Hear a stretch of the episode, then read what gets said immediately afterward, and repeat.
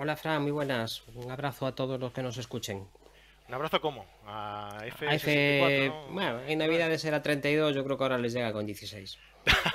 a la cosa. Tampoco, a, a, ver, ya pasó el cariño ese de la época y si no, se nos acaba, o sea, ese momento, ese, ese momento, ese puntual y después ya... A F16 quiere decir que las Navidades nos han ido bien, ¿no? no, no, es que ya no abarca, es que, claro.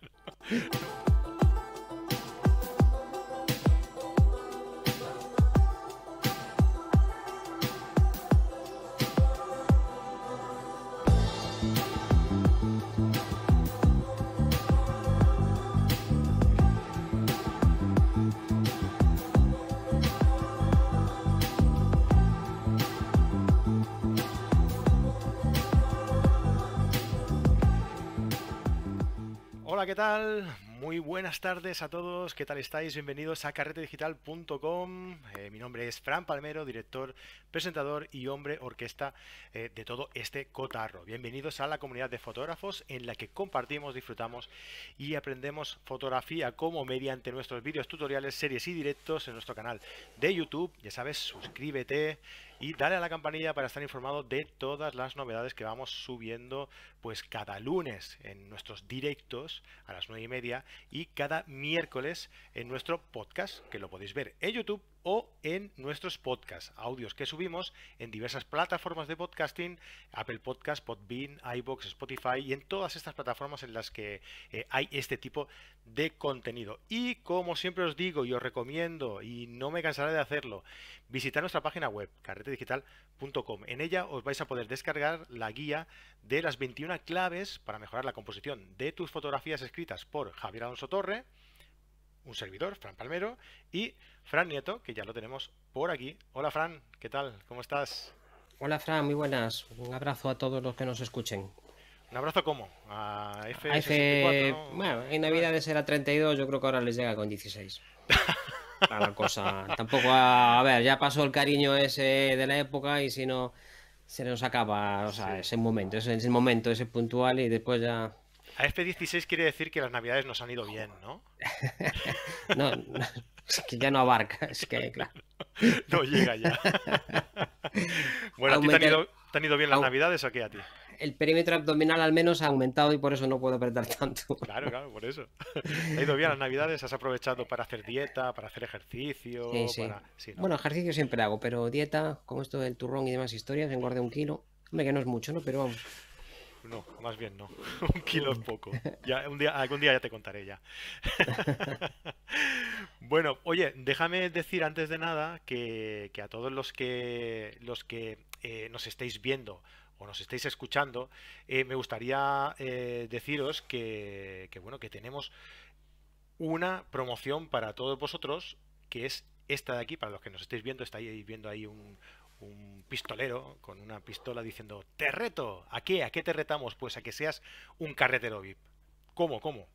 Un carretero VIP es todo aquel que se beneficia de todas nuestras, de todos nuestros servicios, de todas nuestras ventajas, es decir, un curso nuevo en nuestra plataforma que se, se, añade a los más de 23 cursos que tenemos dentro de la plataforma, de esos cursos que podéis ver todos cuando queráis, las veces que queráis y desde cualquier dispositivo. Podéis disfrutar de todo esto, del soporte de los profesores, de una, eh, un encuentro mensual de carreteros VIP. Normalmente a finales de mes o así nos reunimos todos, hablamos, debatimos un poco sobre fotografía, eh, os proponemos un reto, ¿no? Y ese reto, pues, a veces hay hasta premios y todo para el que, para que lo gana. Eh, y un grupo exclusivo en Telegram y en Facebook.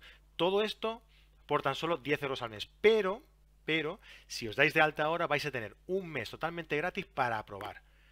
¿Qué os gusta? Os quedáis y son 10 euros masiva al mes, que ya ves tú que tampoco no es tanta cosa para lo que ofrecemos, ¿no? Y también tenéis la opción de hacerlo de forma anual. Que queréis ahorraros un dinero y queréis disfrutar, disfrutarlo durante todo un año y olvidaros de, pagar nada eh, cada mes, pues 90 euros masiva al año y os ahorráis ahí tres meses y podéis disfrutar de todo esto que os he comentado durante todo un año. Pero si queréis hacerlo, si queréis probar durante un mes y ver si os gusta eh, lo, que, lo que veis y decidir si os quedáis o no, pues os invitamos a, eso, a que vayáis a carretedigital.com, eh, os suscribáis, os apuntéis, os deis de alta y hasta dentro de un mes no vamos a cobrar nada. Si os gusta os quedáis y si no, pues tan amigos. Aquí os esperamos en nuestro canal de YouTube o en nuestro canal de, podcasting, donde escuchéis vosotros los podcasts. ¿Te parece, Fran? ¿Tú, quieres probarlo o qué? Yo lo que veo es que por lo que vale un objetivo medianamente bueno tienes para 10 años de suscripción. las cuentas son esas, vamos. Y... No te lo acabas, ¿eh? No te lo acabas ese objetivo. La verdad es que y el objetivo lo vas a cambiar al cabo de dos años o tres. y lo aprendido, la verdad que hoy en día hay muchos recursos para aprender fotografía, la verdad, hay muchísimos. Pero que estén estructurados y que tengas apoyo de alguien que ya ha, ha transitado por ese camino y sabe explicarlo, pues. Claro.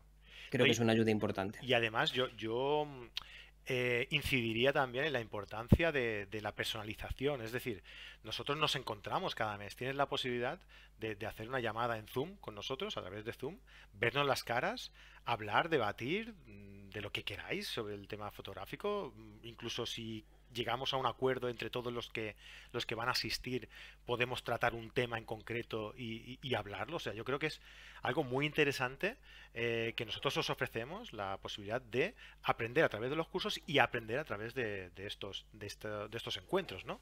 Y estos encuentros pueden ir evolucionando. El último que hicimos, ¿te acuerdas, Fran? Íbamos a hablar sobre el curso nuevo que habíamos publicado, que era eh, las novedades de Adobe y acabamos hablando sobre todo lo que envuelve a, la fotografía. Eh, había una chica que se quería dedicar, le dimos consejos para ver cómo, cómo podía enfocarlo un poco, ¿no? Según nuestro, nuestro criterio, claro. O sea, fue muy interesante, la verdad. Y yo creo que estas cosas se echan de menos, ¿no? Donde no podemos, en una época en la que no nos podemos reunir tampoco ¿no? de forma presencial, pues oye, aunque sea de forma online, pero siempre se agradece, ¿no? Ese contacto directo que nosotros mm, queremos ofreceros, ¿no?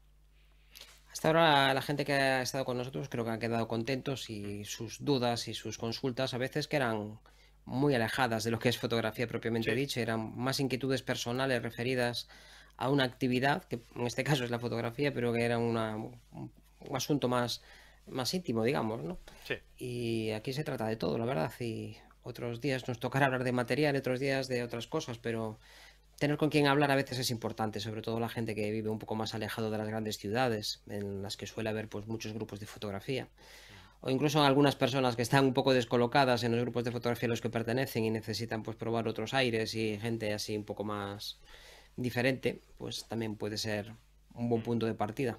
Y como decíamos, pues la verdad que por el precio a mí me encanta, ¿eh? A mí los encuentros estos, mm, los que hemos hecho, mm, me han gustado bastante porque nos vemos las caras y le pones cara a la gente que, que, a lo mejor te escribe alguna vez, que te comenta, que te comparte, ¿no? Y, lo tienes ahí de forma online, ¿no? Pero, pero no le pones cara. Y en, ese, en esos encuentros le pones cara. Ellos también eh, tratan de una forma más, más directa con nosotros, ¿no? Y, y, la verdad es que es una experiencia muy, muy chula. Y si queréis, si queréis disfrutarla, pues oye, podéis disfrutar, aunque sea el primer mes, de, forma totalmente gratuita. Os apuntáis aquí a la, a la prueba, eh, os apuntáis al encuentro, porque os enviaremos un mail eh, invitándoos, eh, participáis y, lo probáis. Oye, yo creo que, mejor forma de, probarlo. Y que también es una forma de apoyar pues, nuestro trabajo, que esto que estamos haciendo y casi todo lo que se hace en Carrete Digital es gratuito, pero que nosotros también tenemos que pagar bastantes facturas y aunque lo hacemos encantados, pues nos gustaría rentabilizar el tiempo que dedicamos, que aquí ya llevamos una hora tú y yo arreglando problemas y, de alguna forma estamos quitándoselo a la familia. Sí, eso, que yo tengo churumbeles y hay que, hay que alimentarlos. bueno, Fran, no te enrolles más, que siempre, siempre se me te me enrollas y, acabamos hablando de, cualquier cosa. Hoy hemos venido a recuperar el tema de la composición, que creo que este, este tema es una de, de, las que más le gusta a la, gente que nos escucha, ¿no? Y hoy concretamente creo que vamos a ver eh, las, diagonales, ¿no? Vamos a hablar del tema de las diagonales, ¿verdad? En los primeros capítulos de esta sección, pues estuvimos hablando un poquito de los elementos constitutivos de la composición, que eran el punto y la línea. Hablamos de las líneas verticales y de las líneas horizontales. Hoy nos vamos a dedicar un poquito a las líneas diagonales que las líneas de este tipo no son tan dinámicas como las líneas verticales, ni son tan estáticas como las horizontales. Están ahí a medio camino. La verdad es que transmiten sensación de movimiento, de inestabilidad. dan sensación de dirección y consiguen dirigir la mirada a través de la composición, porque en general el ser humano tiende a seguir las líneas allá donde lo lleven. Es algo que también comparte con las líneas horizontales y con las verticales, siempre, siempre tendemos a seguir las líneas, pero con las diagonales, eh, nuestra forma de caminar, si te das cuenta, nosotros podemos estar eh, parados, quietos, como está un guardia de seguridad allí en la puerta del, del corte inglés, está vertical y está estable o puede estar durmiendo en horizontal y también está estable. Pero cada vez que nos movemos y echamos un pie hacia adelante, lo que estamos teniendo es un principio de una caída que frena justamente cuando pones el otro pie, ¿no? Tú cuando te echas hacia adelante, tenemos una forma de caminar bastante, bastante rarilla. Un animal de cuatro patas levanta una pata y no pasa nada. Tú levantas una pata cuando estás echándote hacia adelante y es cuando te caes. Ellos, aunque tropiece un perro, es muy raro que se caiga. Y este tipo de movimiento pues este concepto que tenemos ya de nacimiento, de que las posiciones estables son arriba y abajo, cuando nos encontramos con algo que tiene una diagonal, lo que estamos teniendo aquí es una tensión no resuelta. Además, la mayor parte de los objetos que crea el hombre están compuestos por verticales y por horizontales, si te das cuenta en la mayor parte de los casos, las diagonales o aparecen como elementos decorativos o únicamente por efecto de la perspectiva. A medida que nos alejamos, pues vamos encontrándonos con líneas diagonales que en realidad no existen, que nos alimenta nuestro cerebro para intentar codificar la realidad. En muchísimas fotografías recurrimos a estas, en muchas fotografías de retrato, recurrimos a la posición de los brazos o de las piernas, de la cabeza eh, para conseguir transmitir esta sensación, para que no sea tan estática. Y simplemente con que un brazo salga un poco en diagonal, pues conseguimos esta sensación. Y en la naturaleza, pues también nos pasa un poco lo mismo. Si tenemos un bosque todo lleno de pinos, de eucaliptos, que son todos ahí súper derechitos para arriba en general, y nos encontramos con árboles que está un haya ya medio tumbada o está un pino que ha sido herido por un rayo y está un poco inclinado, esa inestabilidad nos transmite muchas sensaciones y suele ser un buen sitio para pararse y hacer la fotografía. Y constantemente cuando estamos en el campo, cuando nos ponemos, cuando las buscamos, cuando entendemos lo que es el lenguaje visual y somos capaces de dividirlo en sus constituyentes, pues acaban apareciendo las líneas verticales, un árbol es una línea vertical y las lomas que tiene una montaña, pues son líneas que más o menos van haciendo diagonales. A lo largo de, la distancia se van apareciendo diagonales en casi todos los lados. Es una cosa que, simplemente con saber que están ahí las podemos encontrar. Eso sí, la mayor parte de las líneas diagonales vamos a encontrar en cosas hechas por el hombre. Es lo más frecuente. Es cierto que en la naturaleza no encontramos, si las buscamos las encontramos, sobre todo cuando somos nosotros los que utilizamos una cierta posición para conseguirlo, pero en, en realidad las líneas de este tipo casi siempre son de origen humano, sea por lo que sea.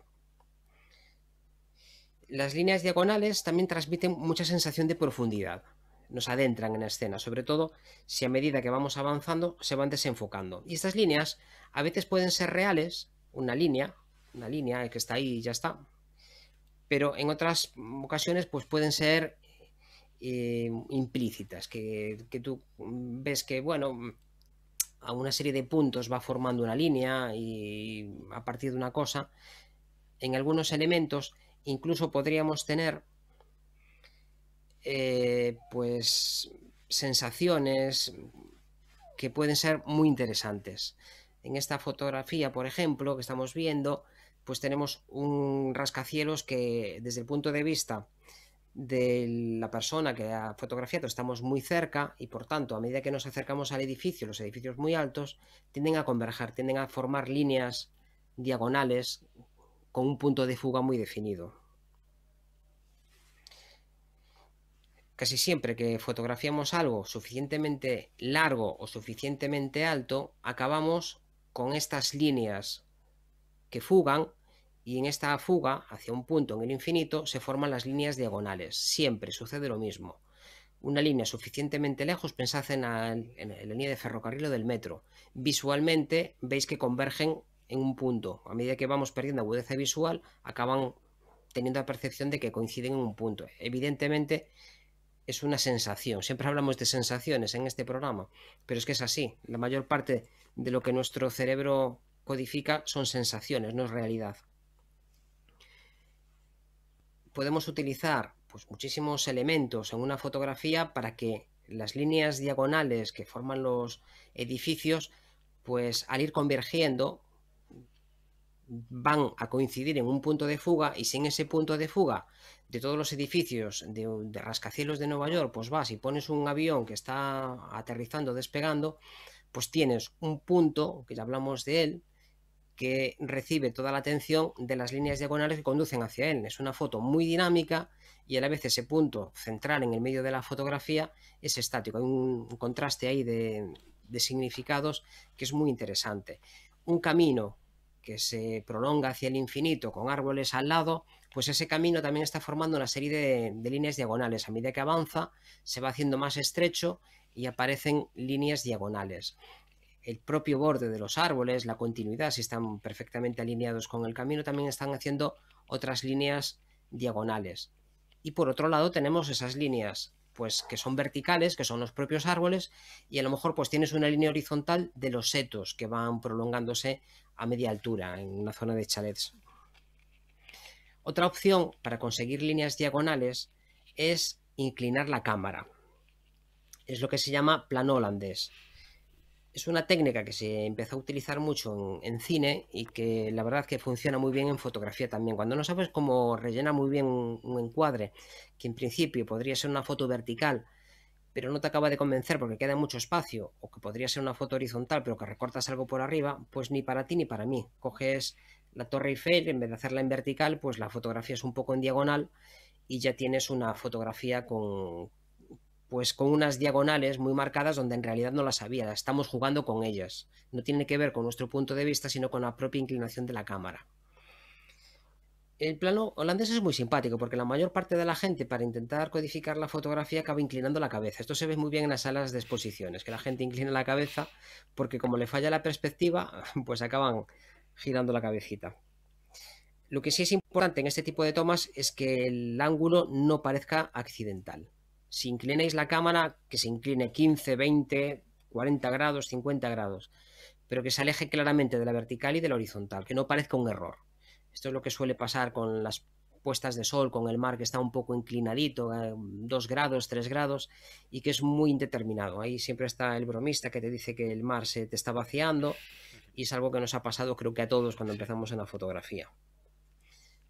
En algunos casos, tendemos a utilizar los propios vértices de la fotografía para conseguir que pase alguna de las diagonales.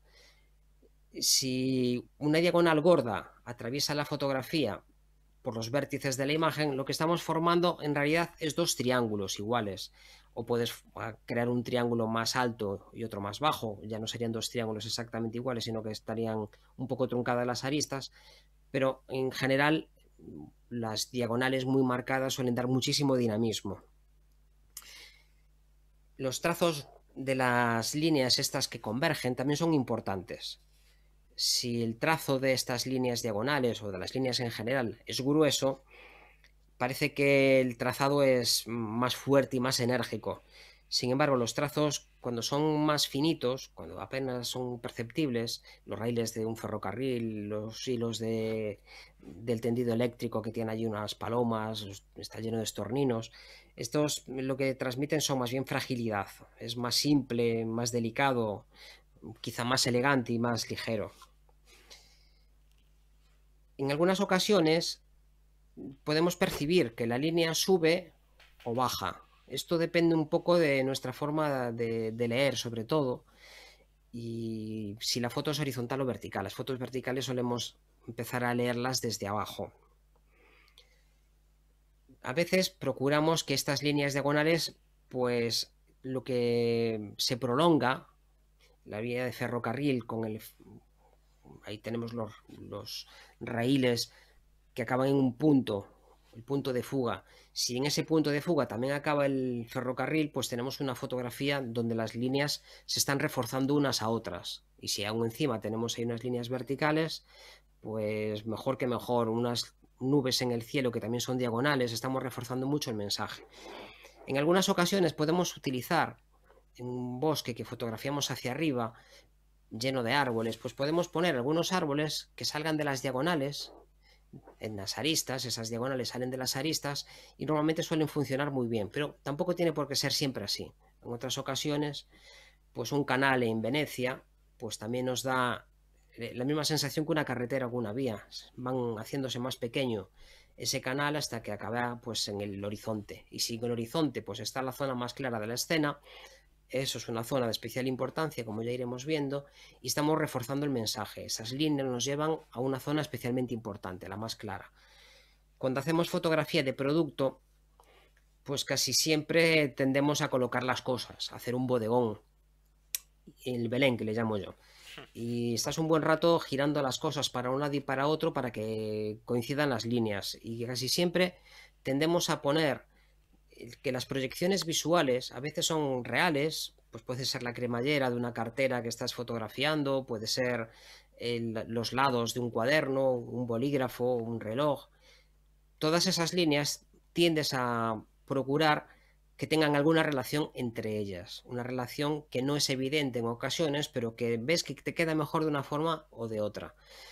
Y casi siempre, pues si las proyecciones de unos zapatos que están en la imagen pues coinciden con la arista del cuaderno, pues está reforzando el mensaje. Si las proyecciones del cuaderno coinciden con la esfera del reloj y además en la otra esquina del cuaderno pues coincide con la proyección de la cremallera, pues está reforzando algo que en principio podría, hacer, podría parecer muy caótico, muchos elementos que se dividen de una forma así muy arbitraria, pero que cuando consigues que caje todo, la fotografía tiene una armonía y a veces no sabes muy bien por qué, porque todo esto a veces lo haces un poco de forma intuitiva, pero el observador sí sabe que eso está estructurado de una determinada forma.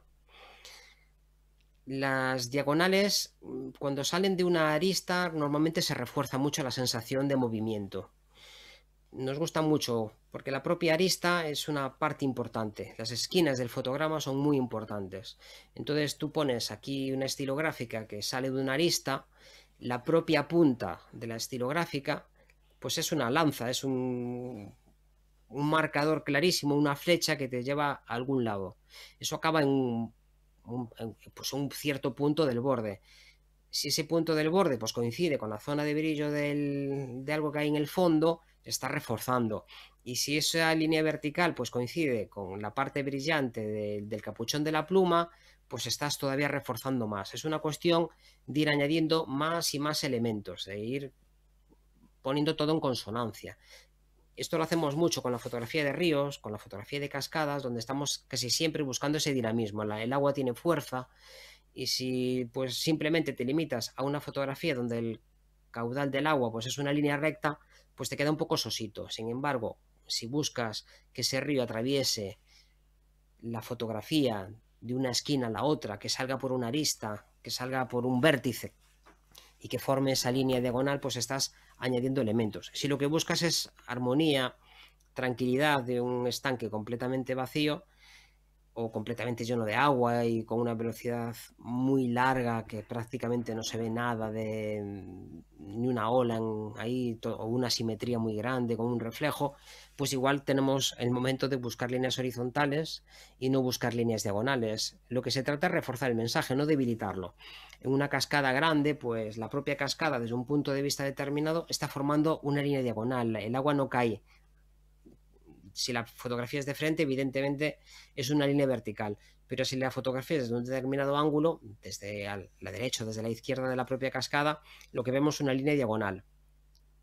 Si la línea de montañas que hay por arriba, pues también forman una línea diagonal y esas dos líneas, la de la cascada y la base de la cascada, y la diagonal que forma el cielo con, con ese borde de montañas, pues justo coinciden en la parte más brillante del río, pues estás reforzando el mensaje, estás consiguiendo que todos esos mensajes se refuercen unos a otros.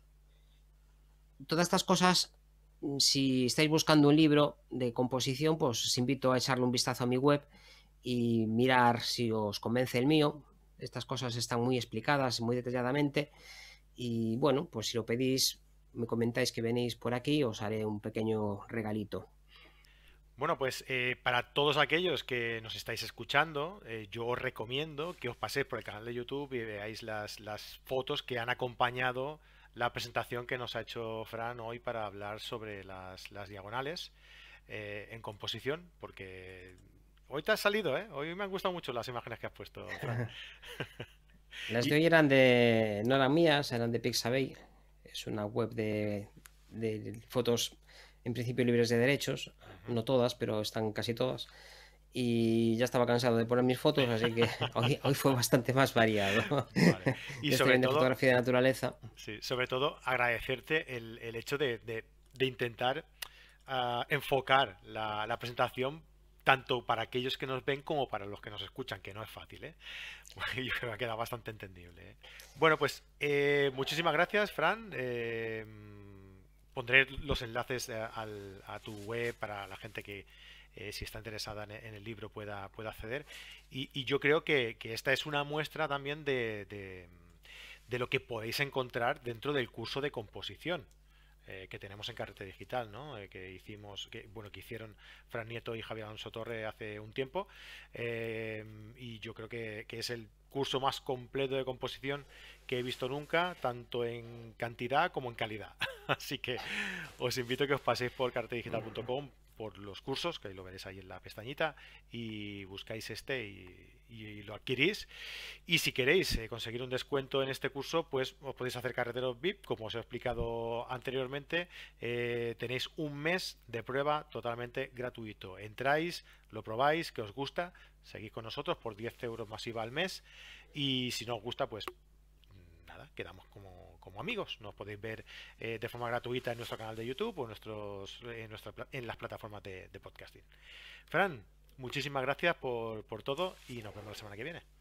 Pues un abrazote a todos. Venga, nos vemos cuando queráis. Nosotros estamos siempre aquí. Estamos siempre, siempre aquí. Hasta luego, Fran. Un abrazo. Hasta otra.